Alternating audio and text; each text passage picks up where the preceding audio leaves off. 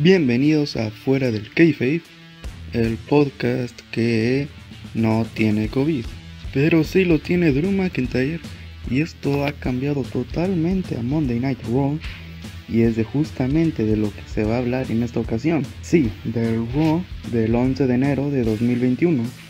Eh, que de hecho se grabó, bueno, más bien el Raw es perteneciente a un día que también es el cumpleaños de mi madre, así que eh, lo vi algo interrumpido porque obviamente prefería, prefería estar con mi mamá, así que bueno, como quiera de cierta forma no me lo perdí, así que soy Manuel Caballero y desde Monterrey comenzamos. Como acabo de decir anteriormente, Drew McIntyre salió con que tiene COVID.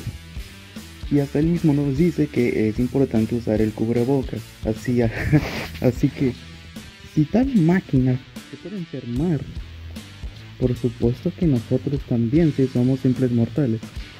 Así que, recomendación, usen el cubrebocas, no es tan difícil. Además, solo es cuando sales. Así que bueno. El show comenzaría con Triple H llegando y antes de poder decir realmente algo llega Randy Orton a interrumpirlo porque le dice que quiere ganar el Royal Rumble. Digo, es que cualquiera que quiera ir al Royal Rumble lo quiere ganar, ¿no? A lo que Hunter lo regaña de que no debe patear a las leyendas en la cabeza. Y Randy menciona que eh, pues deberían de luchar ellos dos juntos Luego menciona a Stephanie McMahon y...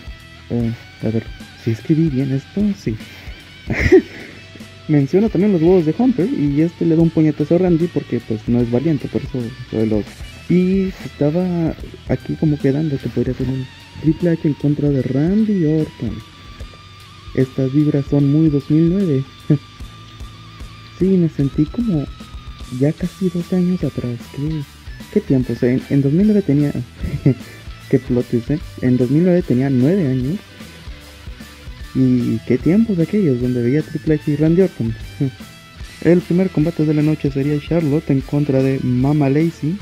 Es que al parecer sí es así para Charlotte.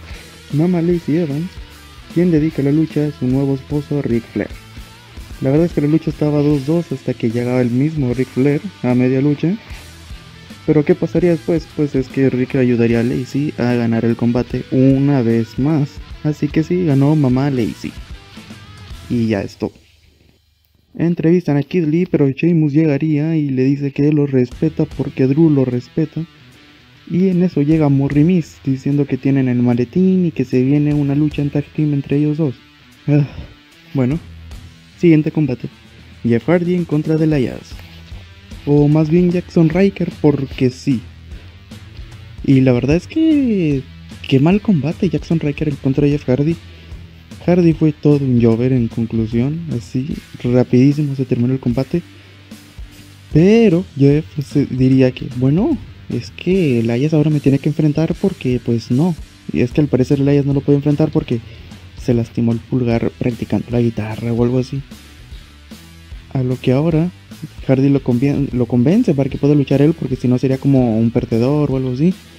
Y ahora sí tendremos a Jeff Hardy en contra de Elias. Y ahora el Jover era Elias. Sheamus y Kid Lee en contra de Morri Miss. Kid Lee destroza todo y. destroza todo y cuerdas como tumbaburros. Y sorprendentemente, es que, es que literalmente rompió la cuerda, hasta él se, le, se quedó como que, ¿qué está pasando? Hasta se empieza a reír. Pero bueno, era un resultado lógico, los buenos van a ganar. Pero en eso se pelearían, y ahora seguiría este siguiente combate de la nada, Kid Lee en contra de Sheamus. La verdad es que no fue una mala lucha, a mí se me gustó más o menos. Bueno, no, de hecho sí estuvo bastante bien. Ganó Kid Lee, pero ya se veía venir desde lejos. Ya después Drew McIntyre confirma su lucha con Goldberg, de que acepta que vayan por el campeonato de la WWE. Y qué aburrido se va a poner el Royal Rumble. Entonces, Matt Riddle y Lucha House Party mencionan mi pasado como un brochacho debido al canal de BNE. Y ahora esta empresa BNE quiere demandar a la WWE por uso indebido de la palabra brochacho. Bueno, no, Xavier Woods en contra de T-Bar. Sí, el tipo de Retribution que aparece Bane de Batman. Y adivinen quién fue el Joker, Xavier Woods. Es que la verdad fue un combate horroroso. Eh, no pasó básicamente nada, simplemente T-Bar dominó y Retribution, oh sí, ganamos. porque somos Retribution. Y, y ya, eso fue todo. Horrendo en serio. Ahora, por fin se acordaron de la existencia del campeonato de los Estados Unidos, porque el siguiente combate era justamente Bobby Lashley en contra de Matt Riddle, en el que, wow, en serio, wow, vimos a un Monster Lashley dominante, que, que, era este Monster Hill que yo quería ver de él, así como he estado queriendo ver con uh, Biggie. Le saca hasta sangre a Matt Riddle de la boca se, vio bastante bien, se vio bastante fuerte y eso era lo que quería ver. Pero aquí se viene lo mismo que con Jeff Hardy y Elias. Literalmente trataron de llover a Matt Riddle y simplemente Riddle dice, bueno, pero que MVP no se puede enfrentar a mí o algo así dice. A lo que ahora seguiría este siguiente combate, Matt Riddle en contra de MVP. En el cual no se pudo desarrollar básicamente nada porque una descalificación de parte de Lashley y eh, la Hard Business despedaza a Matt Riddle. Eso fue todo. Tendremos a AJ Styles y Adam Pearce discutiendo porque Roman Reigns, supongo, a lo que llegaría Drew Gulak y quería una oportunidad en el Royal Rumble para ser uno de los 30 participantes. Y, ah, ¿Qué necesario es decir quiénes están entrando y quiénes no? En serio. Es que perdió todo el sentido del Royal Rumble, ya no es sorprendente. Y Adam Pearce dice que si quiere uno que si quiere un chance para entrar al Royal Rumble, debe de enfrentarse a AJ Styles.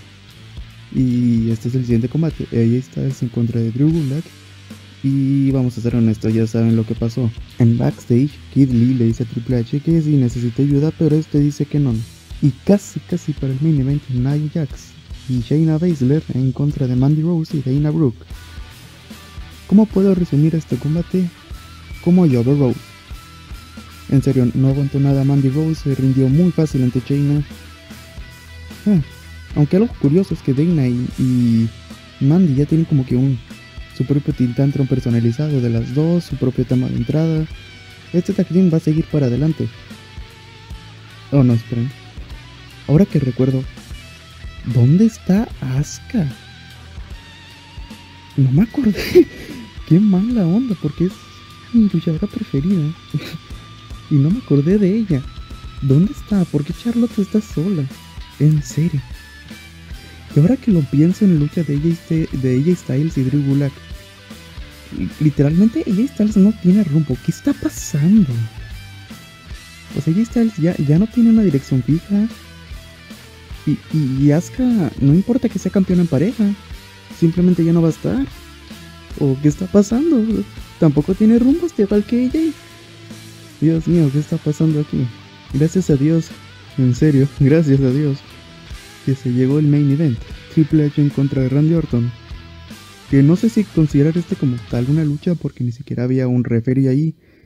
Pero algo que sí es cierto es que se mostró un Triple H bastante dominante, que incluso hasta le saca sangre en la mejilla izquierda de Randy y uno muy muy muy dominante saca incluso hasta el típico mazo pero las luces empezarían a fallar y el ahora mazo era una antorcha. Y resulta que ahora Triple H desapareció. Pero apareció Alexa Bliss. Y Randy quedándose solo con Alexa este le dispara una bola de fuego y no sabemos si en la historia ahora Randy vaya a estar ciego. Sí, literalmente hizo una posición muy extraña, una pose, y disparó fuego. ¡Qué momentazo! Es que todo el Raw lo salvó Alexa Bliss. lo estaba medio salvando Triple H, pero Alexa Bliss lo hizo incluso mejor. Espero y el demonio Bray Wyatt ya regrese porque sí que está haciendo falta. Ay, sí que se extraña. Y la verdad es que el comentario quedó bastante corto porque eh, he estado notando que hago videos, videos, bueno sí, también videos que ya no se van a hacer videos, ya solo son podcast. Que todos duraban 20 minutos y quise hacer esto un poco distinto haciéndolo más corto, pero tampoco para hacerlo un quick o un quicks. Sí, un quicks. Y bueno, es que al final lo único que vale la pena es lo de Triple H y Randy Orton, que al final llega Alexa. No sabemos dónde está Triple H, pero lo de Alexa con ese tipo de bala de fuego o bola de fuego fue excelente, estuvo bastante bien. Qué bueno que apareció, porque de hecho me acordé de ella y dije, no está apareciendo, tiene que aparecer en cualquier momento. Y qué bueno que pasó al final. En serio se le extraña al Bray Wyatt. Esto fue todo lo que pasó en Raw. Así que sin más que decir, soy Manuel Caballero y muchísimas gracias por escuchar.